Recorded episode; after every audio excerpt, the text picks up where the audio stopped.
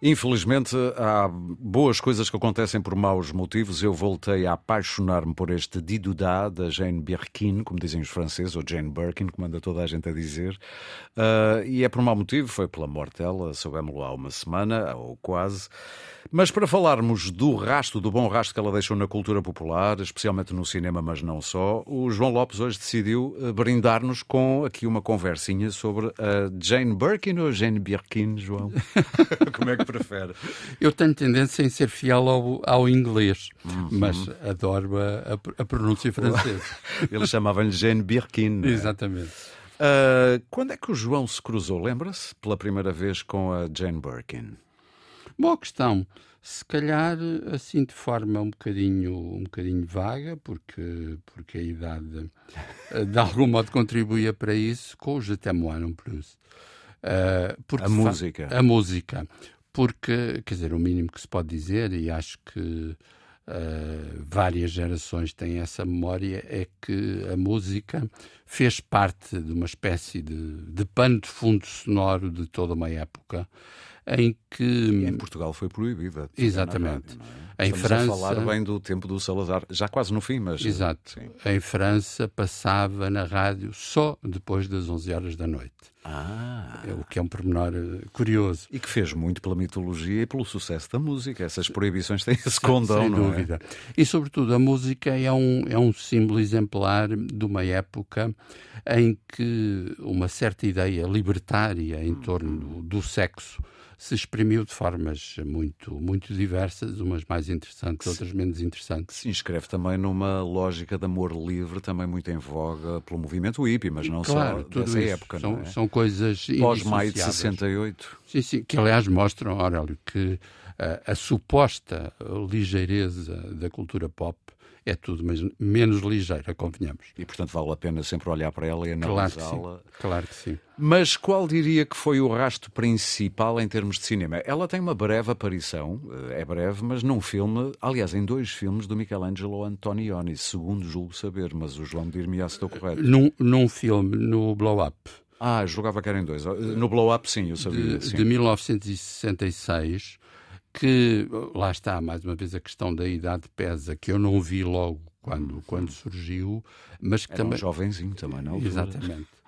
Um, mas que uh, também fez parte dessa paisagem porque o italiano uh, Antonioni vai a Londres uh, filmar aquilo que é o para utilizar uma expressão não inglesa, mas francesa, l'air du temps.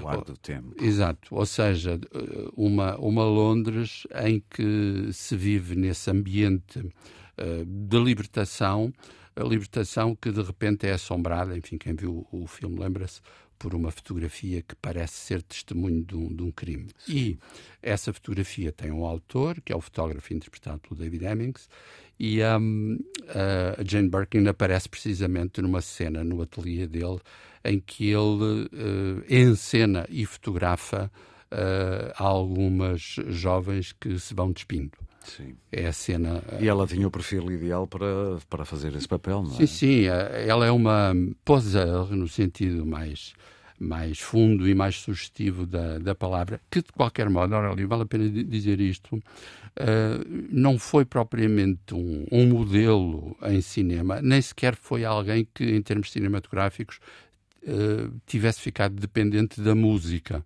Sim. Uh, porque se consultarmos a filmografia, uh, de facto, ela filma com, com gente como Jean-Luc Godard, em Atenção à Direita, em 1987, com Jacques Rivette, em A Bela Impertinente, em 1991, e depois participa naquele que foi o derradeiro filme de Rivette, 36 vistas do Monte Saint-Loup. Uh, antes disso, e logo depois do Blow Up, uh, participa num grande, enorme sucesso do cinema francês, que é A Piscina. Ah, é A Piscina, Exato. É, já não me lembrava. Com sim, Alain sim. Delon, Romy Schneider, Maurice René.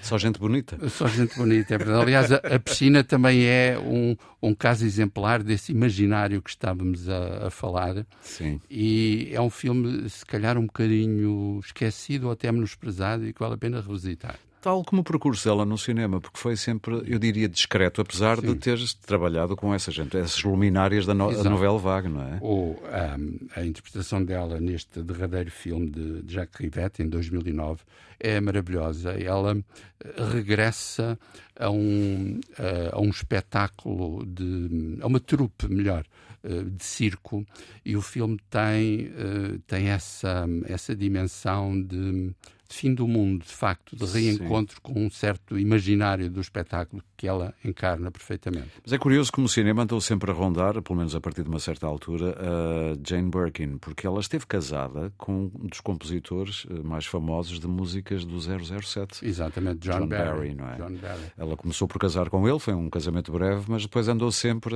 a namorar gente ou da música ou, ou, ou do cinema, andou por ali. Ela, depois de ter vivido com Serge Gainsbourg, viveu com um cineasta também interessantíssimo. Com quem fez um filme também. Jacques Doyon, com quem fez uh, A Pirata. Aliás, da ligação deles uh, nasceu Lu Doyon, que é uma atriz.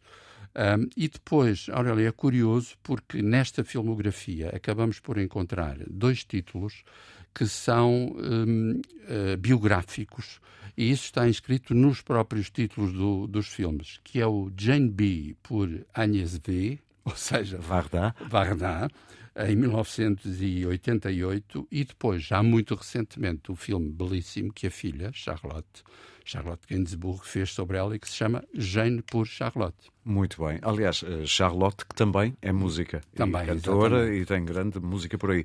Eu, eu tinha lido, dir-me se é verdade, que ela participou numa curta que foi candidata ao Oscar em 2016, uh, eh, La Famille TGV.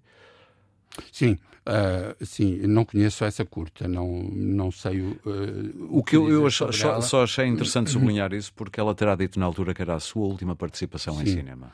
Sim, e a, as filmagens de, desta, deste retrato que a filha fez uh, têm esse, esse tom de, de despedida. Uh, Mas algo precoce, ela não era assim tão velha. Não, morreu com 76 anos Sim. e, portanto, este filme foi lançado há dois anos, em 2021.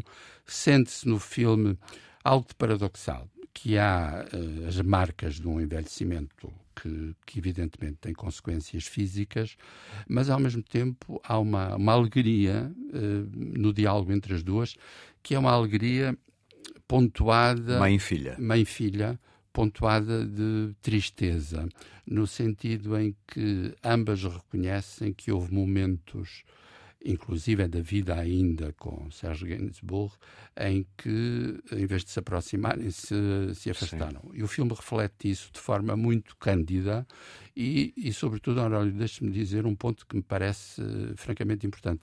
Às vezes, nos tempos que estamos a viver, em que se explora de forma muito fácil as emoções, isto é tratado, este tipo de situações, como se fossem um símbolo para toda a gente. Ora, Sim. não é isso que acontece. São duas mulheres a falar de uma intimidade muito delas. própria delas. Exatamente. E que, com grande pudor, decidem participar isso connosco, espectadores. Muito bem. João, muito obrigado.